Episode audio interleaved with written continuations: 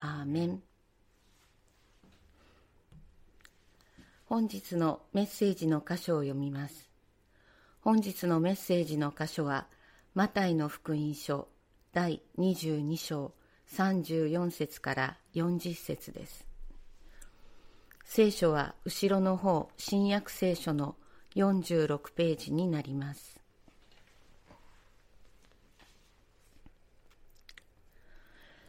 マタイの福音書第22章34節パリサイ人たちはイエスがサドカイ人たちを黙らせたと聞いて一緒に集まった。そして彼らのうちの一人、立法の専門家がイエスを試そうとして尋ねた。先生、立法の中でどの戒めが一番重要ですか？イエスは彼に言われた。あなたは心を尽くし、命を尽くし、知性を尽くして、あなたの神、主を愛しなさい。これが重要な第一の戒めです。あなたの隣人を自分自身のように愛しなさい。という第二の戒めも、それと同じように重要です。この二つの戒めに、立法と預言者の全体がかかっているのです。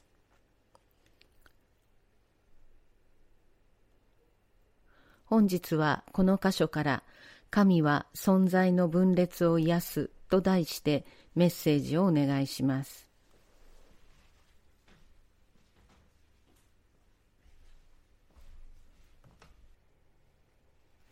皆さん、今日のこの箇所どのようにお聞きになったでしょうか？心を尽くし、命を尽くし、知性を尽くしてあなたの神主を愛せよ。で、これは、新明記の言葉をイエス様は引用なさった。これはもう、あの、非常に明らかなことなんですけれども、聞けイスラエルよ。主は私たちの神、主は唯一である。あなたは心を尽くし、命を尽くし、力を尽くしてあなたの神、主を愛せよというのが新明記の言葉。まあ、ちょっと言葉が違うよねって、まあ、思うところもあるかもしれませんね。まあ、それはヘブライ語をギリシャ語に訳した時にどのように解釈するかということによって違いが生じたと考えられるわけですけれども、まあ、イエス様はおそらくこの新明記の言葉をそのままえー、引用なさったと考えるのが適当であろうと思います。ところで皆さん、あそしてもう一つ。で、第二の戒めは、あなたの隣人を自分自身のように愛せよ。私は主である。これ、レビキ、これも立法ですけれども、19章の18節の言葉です。で、皆さん、あのちょっとお伺いしたいんですが、どういう印象ですか？この、あなたは心を尽くし、命を尽くし、力を尽くしてあなたの神、主を愛せよって言われたら、僕ね、若い時とかですね、あの、まあこれでもね、あの、熱心な若いクリスチャンだったんですね、私若い時ね。それで、あの、ものすごく一生懸命信仰生活をしなければいけないっていうことをこのところは表しているというふうに思ってました。まあ、それは、ま、もちろん間違いではありません。若いとね、じゃあ、徹夜祈祷会でもしようかとかね。一年何回か徹夜祈祷会とかやってたんですね、私。私がいたグループでは。で、特に若い者たちだけが集まって、あの、2日、2日、3日ですね、集まってずっと朝から晩まで聖書の話を聞いて、メッセージを聞いて、明石会をして、で、祈り会をして、というようなことをやってた。でも本当にもう声、えっ、ー、とね、心を尽くし、もう心もくたくたになるまで、まあ、命にあふれるから喜びにあふれてというようなことでもあったけども、もうくたくたになるまで祈って、力を尽くして祈って、もう声も枯れて、声も出なくなるほど祈り尽くす。そういうことをやってたことがある。でイエス様は、そういうことを言ってるんだろうか。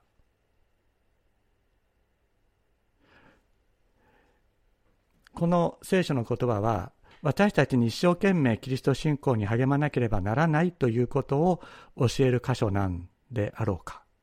この役からだとそういうふうに感じますよね。そう感じると思います。で、私は、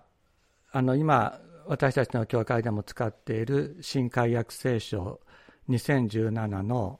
あの翻訳改訂あの第3版から2017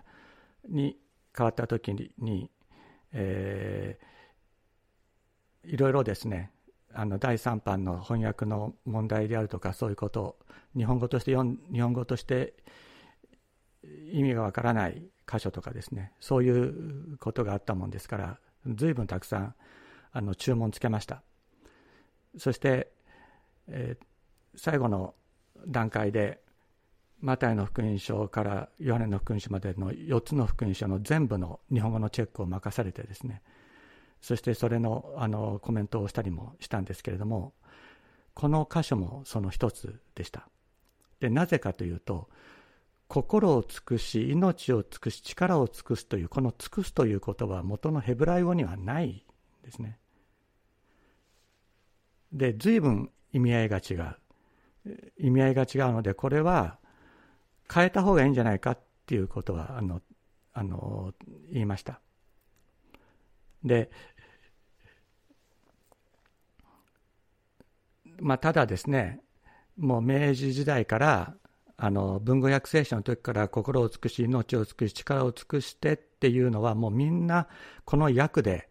が定着している。でも定着していてみんな完全にこれだと思い込んでいるので変えるのは難しいということになって変えなかったという、まあ、そういう裏裏事情聞いたりもしましたけれどもこれは本当は変えなければいけないところであったというふうにあの私は理解しています。でそのことについてはこの後、えーと、今日のあの話の背景を少しお話しした後にあのもう一度そこに戻りたいと思います。でイエス様が復活論争にこれ先週の箇所ですけれども復活論争においてサドカイ派を論破したというのが前回のところでした。で当時、えー、神学的神学的な対立というのはサドカイ派とパリサイ派の対立が大きかったわけですけれどもイエスがイエス様がサドカイ派を論破した黙らせたということで次にパリサイ派が来たんですね。で、それはパリサイ派はイエス様をやっつけてやろうと思ってきたわけじゃないだろうと私は思います。むしろ、イエス様はパリサイ派の立法学者でありましたから、そのパリサイ派としてのイエス様、イエス様は本当にパリサイ派としてどのぐらいの人なのかということをまあ試験に来たと言ったらいいだろうと思います。で、当時パリサイ派はですね、この2つのイエス様があの挙げた立法心を尽くし、えー、命を尽くし力を尽くしあなたの主神をあなたの神主を愛せよというのと、えー、あなたの隣人をあなた自身のように愛せよと言われたその2つの戒めが立法の中心であって最も大切であるというのはイエス様が初めて言ったことではないんです。これは当時のパリサイ派の人たちはそう考えていたんです。で、イエス様も、このイエスも同じ考えなのか、同じ理解を持つものなのかということを確かめに来たというのがこの状況であったと考えられます。で、パリサイ人たちが、あの、これをとても大切なことだと考えていた一つの理由がですね、ユダ王国が、えユダ王国がですね、あのえー、バビロニア帝国に滅ぼされたその理由がこの戒めを守らなかったからだということがその旧約聖書に書いてあるわけです。だからそのパリサイ人たちはこの戒めを守らなければいけないということはもすごくよく分かっていた。そして彼らはどうすれば力をつく、えー、心を尽くし思い、えー、命を尽くし、えー、力を尽くして神を愛することができるかそれは一体どういうことなのかということもやはりこうすでに考えていたんですね。で彼らは立法を行うことによってこれが満たされると考えていたわけです。で彼らはイエス様もこのナザレのイエスもパリサイ人と称しているけれどもこの同じ考えに立つのかどうかということを試験に来たというのが今日の箇所であるわけなんです。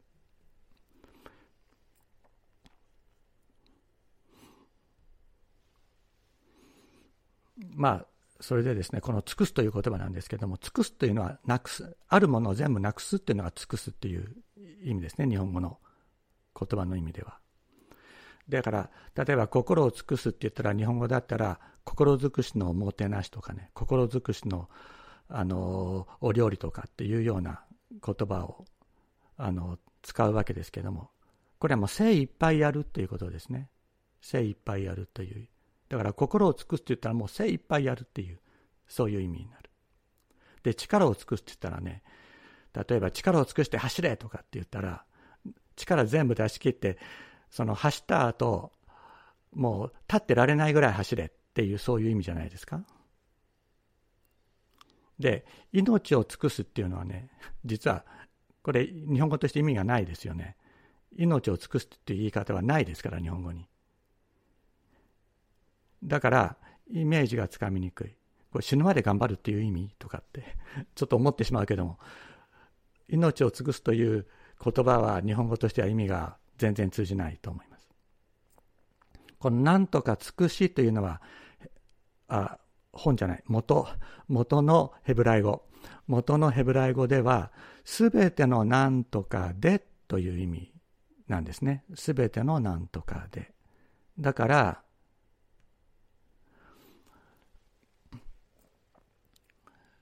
聞けイスラエルよ、主は私たちの神、主は唯一である。あなたは心、心を尽くし、命、この、えっ、ー、とね、心はあのレバーブという言葉で、命というのはネフェッシュという言葉なんですけれども、このネフェッシュというのは魂と訳されることも多い言葉ですね。魂。で、まあ、力っていうのも、このね、なんていうかな、溢れるもの、この、すごくたくさんとかね そういったようなあのものが元の意味であるというふうにこう考えられるのでその力を尽くして走るっていった場合のような力を尽くすというのとはちょっと違う感覚だろうと思います。でこれらのことをね総合的に考えると「聞けイスラエルよ主は私たちの神主は唯一である」あなたはあなたの心のすべてで、あなたの魂のすべてで、あなたの力のすべてで、あなたの神、主を愛しなさいというのが元の意味に近いわけなんです。じゃあ心のすべて、魂のすべてとは何だろうか？ちょっと皆さんにお伺いしたいですけれども、自分の心のすべて、自分の心を自分でまとめ上げることできますか？自分の心を自分でまとめ上げることできますか？不安があるとき、恐れがあるとき、緊張しているとき、緊張している自分をどうすることもできないっていうことを経験したことないですか？怒りを自分で手放すことができない。悲しみから悲しみを捨てることができないということは私たち一人一人が経験することではないでしょうか？実は先ほどですねご一緒に読んだ、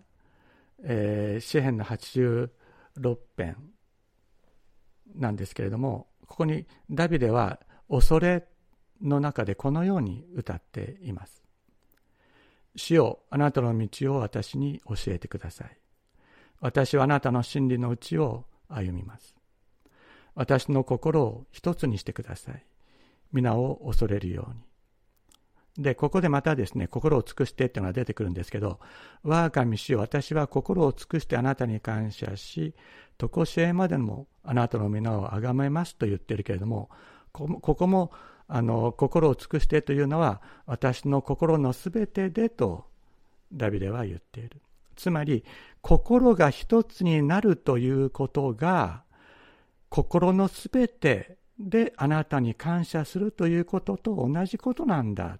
ということをダビデは言ってるんですね。すべての心というのは心が一つにならなければすべての心で神を崇めることはできないわけです。心が分裂している状態自分の心の中で多くの声が聞こえるときその時に私たちは神様に感謝しますということはできないわけですね。で、ダビデは言いました。私は心を一つにして、あなたをあがめあがめますとは言ってないんですね。心を一つにしてくださいと祈っている。私の心の分裂を癒してください。恐れる私の心を一つにしてください。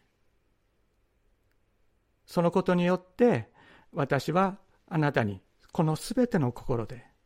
あなたの皆を崇める崇めますと告白しました。ですからすべての心というのは一つとなった心ということを意味するのです。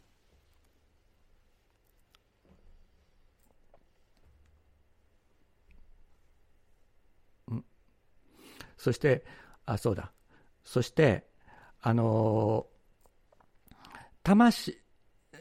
えっ、と命を尽くしてという訳してあるこのネフェシュという魂という言葉ですけれども魂について語っている詩篇もありますね、えー、これはあの詩篇の42編、えー、有名なあの鹿のようにという賛美のもとになった詩篇ですけれども私に敵対する者たちは私の骨を砕くほどに私をそしり絶えず私に言っています。お前の神はどこにいるのか。我が魂よこれ魂この先のネフェシュという言葉ですね。命と訳されているネフェシュという言葉ですが私の我が魂よなぜお前はうなだれているのか。なぜ私のうちで思い乱れているのか。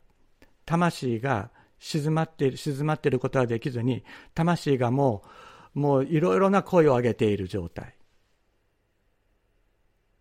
そういうような不安とか恐れであるとかそういうものがあるときに魂がいろんなことを言い始める。その魂が一つになる。そのことをイエス様はおっしゃって聖書は言っているのです。ですから分裂した心分裂した魂分裂した力。それが一つの心一つの魂一つの力となる。それは私たちが自分で頑張って自分の心を一つにしたり自分の魂の叫びを一つにしたり分裂した力あちらに向ける力こちらに向ける力あちらに注ぐ力こちらに注ぐ力を一つにするということではなく神様が私たちの分裂した心を一つにし分裂した魂を一つにし分裂した力を一つにしてくださるそれが全ての心全ての魂全ての力となるのですでここで私たちがあのこの立法の言葉に耳を傾けるならば非常に面白い対応があると思います。すべてのというのがですね、今言ったように一つのという、それが一つであるということが前提となるということを頭に置くならばですね、聞けイスラエルよ。主は私たちの神、主はただ一人の方である。主は唯一である。あなたは一つの心で、一つの魂で、一つの力であなたの神、主を愛せよと言われているのに等しいわけです。神は一つ、ただ唯一の方だから、あなたも一つの心で、あなたも一つの魂で、一つの力であなたの神、主を愛せよ。一対一の関係。神様は一つの心で私たちに向かってくださる。私たちも一つの心で神様に向かい合う。しかし自分の思いや努力、頑張りで自分の心や自分の魂、自分の力を一つにできるか、できないと思います。できるでしょうか？できますか？私はできない。私はできないです。聖書に出てくる人たち、誰もそれはできなかった。詩篇の作者は、ダビデは祈りました。私の心を一つにしてくださいと。また、コラの子は言いました。我が魂よ、なぜお前は思い乱れているのか。静まることができないのかと言いました。マルチン・ブーバーという人がですね、我と汝という本を書きました。それは、私たちは私とか自分っていう時にですね、誰と対話してるのかということによって自分自身というのが全く違うということをマルチン・ブーバーは言っています。神様に向かってあなたと呼びかけている私。それは神と一つとなった私であり、分裂の分裂のない私である。神との今の、今、神との関係の中にある私。そういう私、神様に向かって、あなたと呼びかける。しかし、それ以外の私っていうのは、これとか、あれとか、それとか、彼とか、あの人とか、あの人がこんなこと言って、やったから今私はこんなこと、こんなことやってやんなやんなきゃいけないとか、こんな苦しいことになってるとか、っていうふうなことを言ってる。あれとかそれとかこれとか言ってる自分。また自分、考えている自分、そういうことを考えている自分。それは神様と向かい合っている私ではないと言っています。その通りだと思います。それは過去の経験をもとに自分の思考を自分の思考そのものをですね記憶を思考の対象とする。そういう私というものがある。でもそれは神様と出会った。神様と向かい合っている自分とは全然違う存在であるということをブーバーは言ってるんですね。神様と向かい合っていない自分。それは複数の自分がいる状態です。皆さん、独り言とかって言いません？独り言言いませんか？言うでしょ？言いますよね。もうブツブツブツブツブツブツブツブツ独り言言ってるのは自分に向かって言ってるってことですよね。で、自分に向かって言ってるってことは自分が複数いるんですね。分裂してるんです。ところが、神様に向かってあなた、天のお父様、あなたが私を満たしてくださいと祈っている私っていうのは一人なんですよ。そこには私は一人しかいないんです。自分に向かって過去のことを思い出している自分、それは複数の自分がそこに存在する。だけど神様に向かってあなたと呼びかけ祈る時に私たちは一つの自分となって一つの心で神様に向かって神様を愛する自分を見出すことができるのです。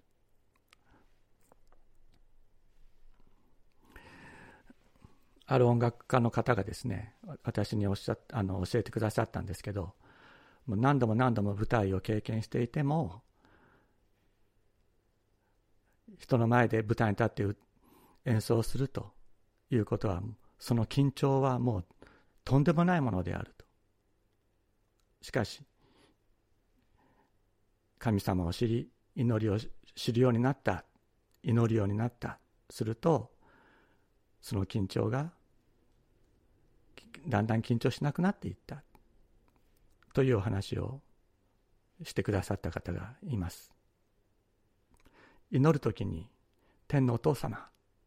私の神様、と祈るときに、私たちは自分の心のすべてでこの方に語りかけているのです。私の、私たちの魂のすべてで語りかけているんです。この方は私たちの、私たちが自分でそうしようと思わなくても、そうしようと思わなくても、この方に語りかけるときっていうのは、自分の存在のすべてでしか語りかけることができないお方であるのです。だから、イエス様がね、あなたの心のすべてで、魂のすべてで、力のすべてで、あなたの神主を愛せよ。この方はただ一人の方だとおっしゃるときに、この方に自分のそこの方に向かって祈る。この方に向かって語りかける。そのことの大切さを本当に教えてくださってるんだと思います。コリントビテの手紙の第2の3章16節から18節。しかし人が主に立ち返る。まあ向き返るって意味ですね。主に主が人が心に向くならと前の訳では訳していましたけれども立ち返るならいつでもその覆い自分の前にかかっている覆いというのが神様の栄光を表すことができないそういう覆いは取り除かれる。主は御霊です。そして主の御霊がおられるところに自由があります。私たちは皆覆いを取り除かれた顔に鏡のように主の栄光を反映しつつ、栄光から栄光へと主と同じ形に姿を変えられていきます。これはまさに御霊なる主の働きによるのです。私たちは自分自身に向かって語りかけているとき、自由がありません。過去に縛られている。過去の嫌だったことに縛られている。あるいは過去の自分の栄光に縛られている。過去の記憶に縛られている。だけど、私たちが、イエス様、神様、天のお父様と言って祈り、この方に立ち返るときに、私たちはその縛りからですね、解放されて、そして本当の自分、神様が私たちのうちに満たしてくださる、作ってくださる本当の自分に出会うことができる。神様に出会うからです。そしてその本当の自分は、イエス様と同じ姿に変えられていく自分である。もちろん、こういう状況っていうのはね、もう本当に一瞬、本当に一瞬出会った次の瞬間に出会ったと思った瞬間、出会っあ、今出会ったかなと思ってる時にはもうその自分じゃないんですね。ですから、瞬間瞬間のことではあるんだけども、その瞬間瞬間、神様、神様と祈りながら生きていけばよい。その祝福をイエス様私たちに満たしてくださる。そのことを本当に感謝して祈っていきたいですね。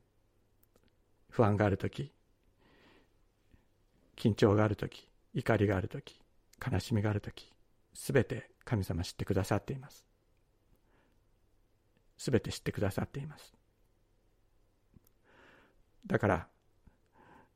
自分でそれを捨ててから祈ろうとするのではなく神様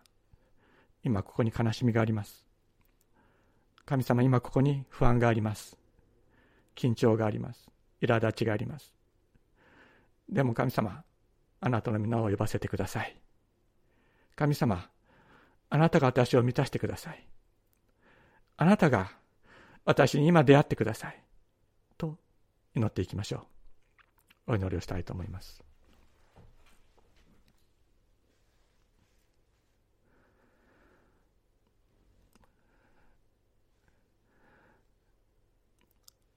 天のお父様、あなたはただ一人のお方、一つの心で、あなたの一つの力、すべての力で、すべての心で、私たち一人一人に関わろうとしてくださっていることを。感謝いたします。あなたが私たちに関わってくださるとき、あなたの存在のすべてで私たちに関わってくださいます。だから、私たちも存在のすべてであなたにお答えすることができます。自分で自分の心をまとめ上げたり、魂をまとめ上げたり、力をまとめ上げたりすることができない私たちですけれども、あなたが存在のすべてで私たちに向き合ってくださるときに、私たちは、私たちも存在のすべてであなたに向き合うものとされることを感謝いたします。どうぞ天のお父様、怒りがあるとき、不安があるとき、悲しみがあるとき、苛立ちがあるとき、さまざまな問題が心をよぎるときに、天のお父様、あなたに向かって天のお父様と祈ることができるように助けてください。主イエス様、あなたに向かってあなたと言って祈ることができるように助けてください。そして私たちがそのように祈るときに、どうぞあなたが、あなたの御霊を持って私たちを満たし、一つの心、一つの魂、一つの力となって、すべての心を、すべての魂を、すべての力をあなたにお返しすることができるようにしてください。そしてその心を持って、隣人を愛し、支え合っていくことができるように、私たちをお導きください。イエス・キリストの皆によってお祈りいたします。アメン